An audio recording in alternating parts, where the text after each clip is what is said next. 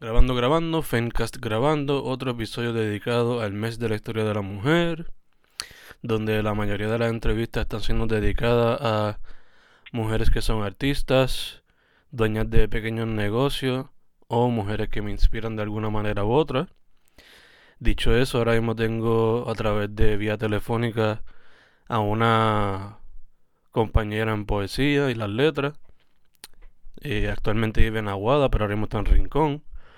Dicho eso, ¿con quién estoy hoy?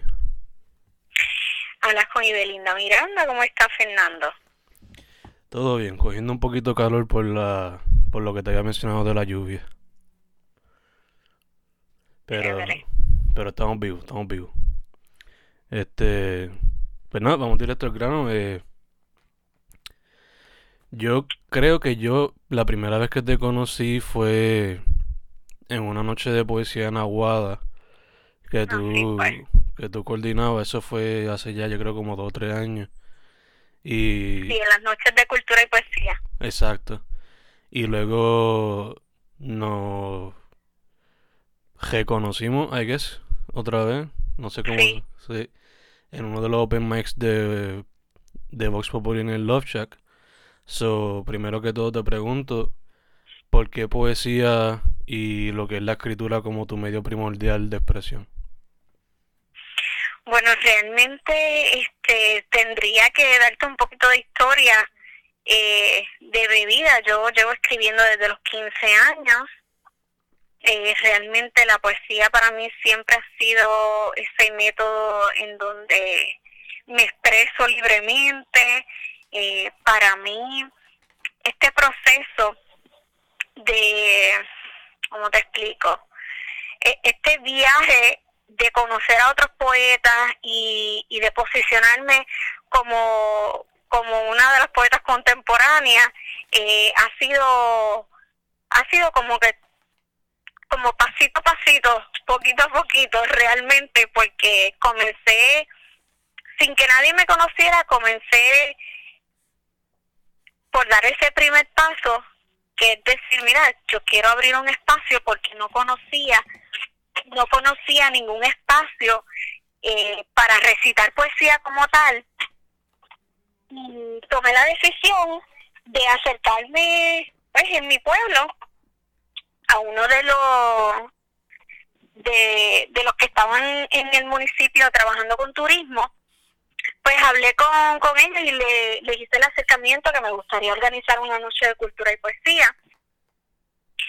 Y entonces ahí fue que ellos me dieron el apoyo, me prestaron el espacio y comencé a hacer de manera mensual, una vez al mes, las noches de cultura y poesía. Ese fue el, el primer espacio en el que yo, como yo decía, que yo era una poeta de closet, en el que yo entonces logré este, exponerme a un público más grande y ahí me fui desarrollando, ahí fui desarrollando el arte de hablar en público, perdiendo el miedo, creo que fui evolucionando también como poeta. Y, y mis letras también fueron evolucionando, antes eran unas letras más de despecho, de dolor, de desahogo, ahora son más de conciencia social, de política social, de, de, conciencia política, y, y he visto el crecimiento en todos los aspectos. La poesía realmente me ha salvado y puedo decir que me ha hecho ser mejor persona. Ok, ok, entonces fuera de ser como que una manera de desahogo, también te ha hecho crecer y reflexionar. Claro, sí sí, la poesía realmente sí me ha hecho crecer grandemente. Ok, ok. Eh, fuera de lo que es la poesía, ¿algún otro medio artístico que, que exploras? Fuera de la poesía, pues exploro desde mi casa la pintura, no lo he hecho a nivel para, para exponerme como, como artista, pero sí lo, es algo que, que lo hago yo yo sola desde mi casa, que, que, que tengo este eh, par de horas. Ok, ¿y eso lo lleva haciendo desde reciente, desde chiquita? Eh, eso lo llevo haciendo hace alrededor de dos años, pero no no es algo que he publicado ni nada. Ok, ok, gacho. Eh, ¿Algún otro medio que te gustaría explorar que no lo has metido caña? La fotografía, la edición de video, eh, es otro es otro arte que me gustaría explorar, realmente sí. Ok, lo visual entonces. Nice, nice. Este, te pregunto, ¿algunos artistas en particular que te inspiran cuando, o algunas cosas en particular, mencionaste que la política y experiencias te han inspirado a escribir? ¿Algo, ¿Algunas otras cosas fuera de eso? Me apasiona mucho la, la conciencia política, la conciencia social. Yo soy trabajadora social clínica, también soy eh, coach en master master en programación neurolingüística. Y el campo de la salud mental es un campo que, es mi fuerte y realmente este me gustaría a través de, de crear también, aparte de crear conciencia sobre la salud mental y el crecimiento personal, me gustaría más adelante este, estar más involucrada en lo que es la política pública, no la política partidista, sino más bien la política pública, esa que es la que toma la acción con las comunidades y realmente está ahí para, para la gente que realmente necesita. Es, ese tipo de política como trabajadora social eh, es la que me gustaría enfocarme. Ok, ok, nice. Este, te pregunto, ya que estamos hablando de inspiraciones, eh, ¿algunas mujeres, sean amigas, amistad, este, familia, artistas, que te inspiren o te hayan apoyado en este proceso? Va, sí, unas cuantas. Este, Elisaura Vázquez es una de ellas, una de mis amigas. Ella me ha inspirado mucho también. Ella es también es trabajadora social. Este, también una inspiración Jenny Cruz. Eh, también es una inspiración que es una artista eh, bien profunda, eh, artesana, pintora, este, artista plástica. Realmente que otra mujer, Alejandra Báez, es una excelente artista también, pintora, eh, me encantan sus obras. Hay muchas mujeres que a mí me han inspirado. Puedo hablar este Luz Ruiz, que fue una de mis supervisoras, trabajadora social también, que, que fue mi mentora por mucho tiempo. Y, y otras otras grandes, otras grandes mujeres como Raquel Seda, que también es una una de las exponentes de trabajo social en Puerto Rico, unas líderes de líderes en, en su momento del partido independentista que, que estaban más allá de la política, estaban más desde el aspecto en trabajo social, en la acción social, contribuyendo para lo que es este trabajar con lo que es la mente colonizada, eh, crear conciencia sobre sobre cómo el puertorriqueño puede hacer más por Puerto Rico sin tener este esa creencia limitante de que tenemos que depender de, de otros para nosotros prosperar. Ok, ok, gacho. Em, entonces, volviendo un poquito más a lo que es el proceso creativo de, del poema, ¿tú por lo regular esperas a que te llegue la musa o eh, yo suelo esperar, sí, yo suelo, yo, yo suelo esperar a que me llegue la, mucha, la musa muchas veces, a veces mi, mis amistades se ríen y, tengo una frase, se me está cuajando un poema, hay algo que se está, hay algo que están haciendo y, y, es algo que a veces que yo tengo como que un presentimiento de que hay un poema que se está formando dentro de mí que todavía no ha nacido, pero que pronto van a ser y a veces estoy así, un par de semanas y de momento el poema sale y lo escribo en cinco minutos, puedo escribir un poema de tres páginas en cinco minutos. Ok, y así que... me sale corrido. Sí. que explota en el momento.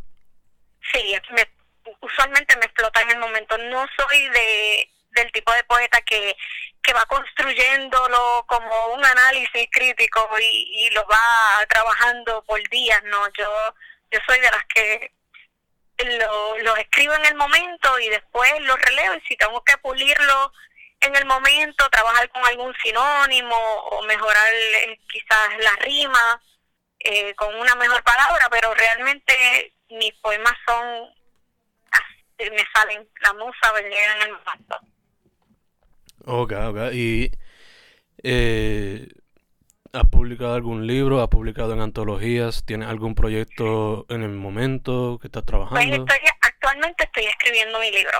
Estoy escribiendo mi libro. Este, mi libro tiene un título bien, bien profundo para mí porque eh, comprende lo que es mi, mi proceso de crecimiento y, y el título del libro también ha evolucionado porque primero tenía en mente llamarlo mente colonizada, Mm. pero la prisión de una mente colonizada después fue evol- evolucionando y el producto final del, del título de, del libro es eh, de mente mente colonizada a, a empresaria liberada.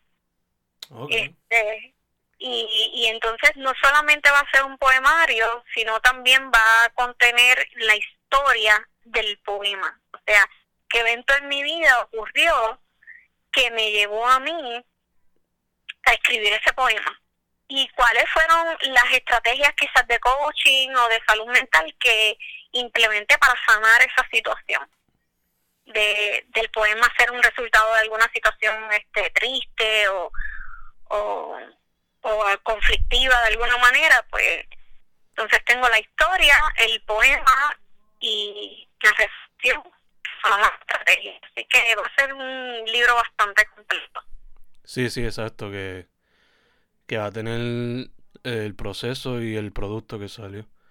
Exacto. Em, entonces, te pregunto, ya tú tienes eh, unos cuantos añitos trabajando en lo que es la escena, por lo menos en el oeste.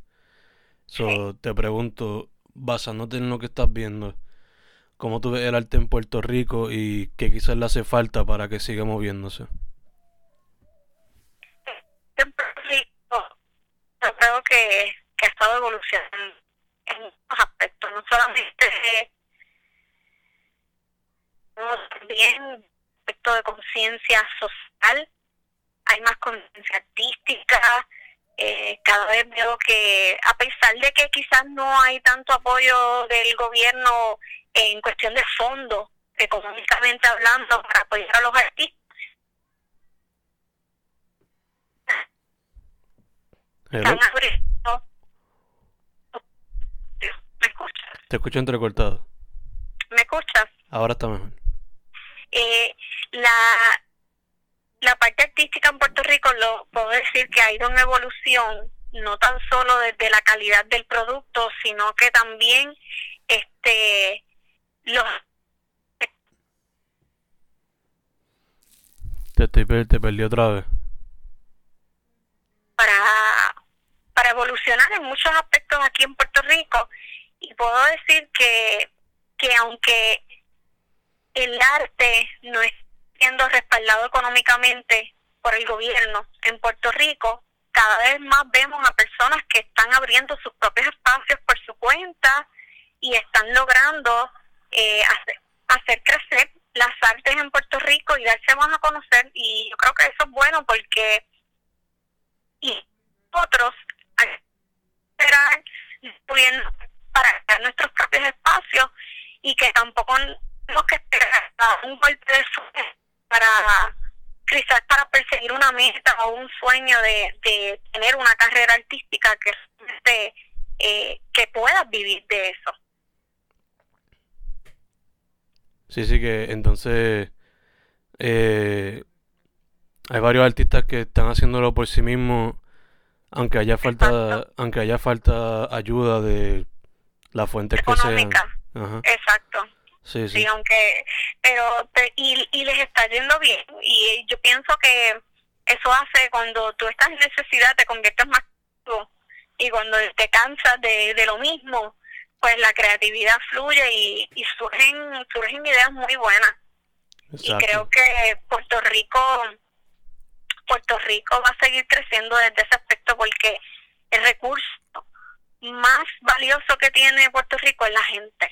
Quizás no tengamos tantos recursos como en otros países, de tener petróleo, de tener oro, de tener, pero Puerto Rico su recurso mayor es la gente. y yo creo que lo hemos demostrado a través de todo el mundo. Gacho, gacho, gacho, sí, sí. O sea, el huracán María fue un ejemplo de, a pesar del momento, un boom artístico impresionante. Este, te pregunto, ¿has tenido alguna experiencia que haya sido quizás la más transformativa o la que más te ha impactado como artista al día de hoy? Yo creo que yo creo que mis propias experiencias, mis propias experiencias de vida me, me han ayudado a yo creo que mis propias experiencias de vida me han ayudado a no te explico. Afinar afinar mi, mi proceso creativo y, y evolucionar el producto. El producto que es mi poesía que, que son quizás los proyectos que hago.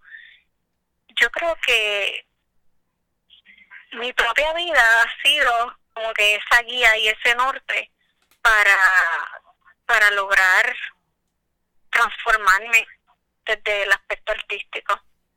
No sé si, si entiendes a lo que me refiero. No, sí, sí, obligado. O sea, la vida de uno mismo es la que lo, lo ayuda a transformarse a cada jato, ¿no? Y las experiencias que vienen consigo mismo. Este... Sí. sí, yo creo que, que han, han sido muchas experiencias de vida, este, tanto la experiencia de ser madre, como quizás experiencia de relaciones de pareja, que te hacen crecer y te hacen ver eh, este el arte de otra manera, eh, escribes de otra manera. Yo creo que, que, que las experiencias todas en conjunto, pues, eh, te van transformando. A veces no hay un solo evento como tal que te que te transforme, sino un compendio de muchos eventos que, que, que te llevan a, evolucionar lentamente. Sí, sí, exacto. Y, y ser quien eres al eh, ahora mismo y en el futuro, ¿no? Exacto. Em, si fuese una niña o alguna muchacha saliendo de high school o quien sea a pedirte un consejo porque quiere ser poeta, ¿cuál sería tu consejo para esa persona? Yo creo que yo creo que el consejo que yo le daría sería que que escuche más su intuición porque a veces este escuchamos los consejos de cómo deberíamos hacer para ser exitosos, para lograr algo, yo, yo pienso que la clave es tú sentarte con un lápiz y un papel y tú y tú hacer eh, ¿cómo te explico? y tú crear tu propio plan de vida tú comenzar a escucharte ok, ¿qué es lo que yo quiero para mi vida?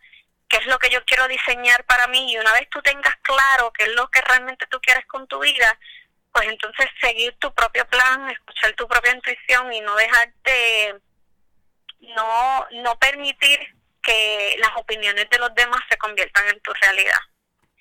Y, y que cuando las letras son parte de ti, eh, eso sale y fluye naturalmente. Nice. Eso que aprender quizás a escucharse más uno mismo. Escucharse más uno mismo y realmente tener una visión clara de qué es lo que uno quiere, eh, sin, sin permitir que las opiniones de los demás este, influyan en, en lo que quizás pueda ser este quizás uno tiene unas metas y uno y unos sueños que pueden convertirse en algo grande pero si nos desviamos del camino por estar escuchando las opiniones de los demás, pues perdemos de vista este lo que realmente es importante para nosotros. Exacto, exacto. Em, y por último, chica, te pregunto dónde la gente puede contactarte para lo que sea. Bueno, este, mayormente a través de Facebook, mis redes sociales, tengo varias páginas. Este, tengo mi página de arte, cultura y poesía, que ahí donde tengo todo mi contenido sobre poesía, ahí pongo mi podcast, tengo un podcast en Anchor, eh, también lo pueden escuchar por Spotify y ahí estoy este eh, recitando pues todos mis poemas en, en ese podcast. También tengo mi página de Neuro Wellness, ahí tengo todo mi contenido de salud mental y de crecimiento personal. Y tengo mi página de licenciada Ibelina Miranda, que ahí está todo mi contenido como madre homeschooler, le ofrezco homeschooling a mis nenes y entonces ahí estoy comenzando a crear todo el contenido específicamente sobre el homeschooling, este cómo hacerlo, cómo comenzarlo, cómo entrar en ese proceso de, la desescolarización interior, rompiendo todas las creencias limitantes este sobre lo que es realmente el aprendizaje y pues mi página personal de Ibelina Miranda Lorenzo me pueden conseguir, así que estoy mayormente por Facebook y pronto voy a estar este incluyendo esas mismas otras páginas en Instagram también. Ok, ok, awesome. No sabía que lo de licenciada también era para homeschooling, pero ya que lo, ya que lo mencionas, ¿cómo, ¿cómo ha sido esa experiencia? Bueno, yo estoy en el comienzo, yo estoy en el comienzo de mi jornada y puedo decir que este estoy en el proceso de la desescolarización, en este proceso en donde eh, pues los expertos dicen que por cada año que tu hijo fue escolarizado, pues debe de tener un mes eh, libre.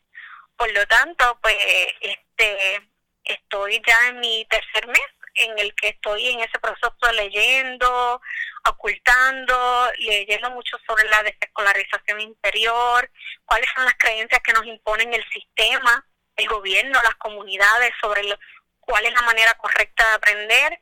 Y estoy en ese proceso de romper esos patrones y, y, y dándole ese espacio libre a, a mis hijos para entonces pronto pues comenzar a crear mi propio mi propio currículum porque utilizo lo que es el método ecléctico. Ese método es, es uno, no, no es específico, no es un currículo específico, no, sino que incluye varios currículos de acuerdo a la necesidad de cada uno de mis nenes, pues entonces lo incluyo en el programa. Pero realmente ahora mismo estoy en ese proceso de desaprender.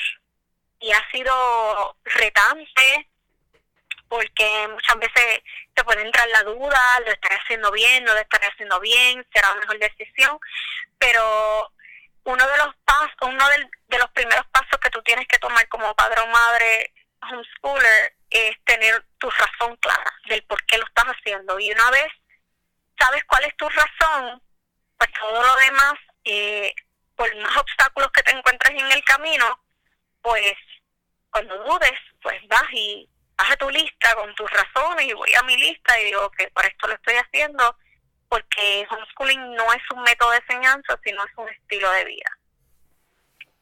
Perfect, perfect. Este, so por ahora baby steps. Exacto, así mismo. Tomándolo con calma porque muchas veces nosotras las mujeres nos creemos Wonder Woman y tenemos que eh, percatarnos que hay, hay veces, hay momentos en que tenemos que parar, respirar y verificar, ok, cuál es el próximo paso. Este, me puedo comer el mundo luego, pero hoy voy, voy un paso a la vez. Exacto. Poco a poco. Poco a poco. Perfecto. Pues, y Belinda, primero que todo, antes de cejar, gracias por haber dicho que sí. Eh, gracias a ti. Y dicho que sí en, en un momento así tan rápido. Eh, ¿Algo más que quiera hablar, decir? Bueno, este, te quiero agradecer, Fernando, realmente, y gracias por, por estos espacios, por tomar en consideración pues, a, a las mujeres locales que estamos haciendo y dando nuestro granito de arena para un mejor Puerto Rico, para para mejorar la familia, la sociedad y realmente este el hecho de que te hayas acercado varias de nosotras para para este proyecto me parece me parece espectacular, muy lindo, te felicito y y nada, a todos a, todos aquellos que, que deseen mi servicio como profesional de la salud mental como coach, estoy disponible, me pueden buscar en las redes sociales por Neuro Wellness. Este, si quieren separar su sesión de coaching, estoy ofreciendo las sesiones de coaching online eh, por Skype o presencial, como prefieran. este Y nada, estoy a la disposición este de ayudar a todo aquel que esté buscando crecer personal y profesionalmente y que necesita simplemente esa persona que lo acompañe en el proceso, pues estoy ahí. Perfect, perfect. Pues eso sería todo, chicas. Eh, Fencast con Ibelinda, Miranda, Lorenzo, directamente desde Rincón, aunque es de Aguada. Muchas gracias. Aguada, otra... vivo en Aguada, vivo en Aguada. Exacto, exacto. Muchas gracias otra vez. Gracias a ti, Fernando.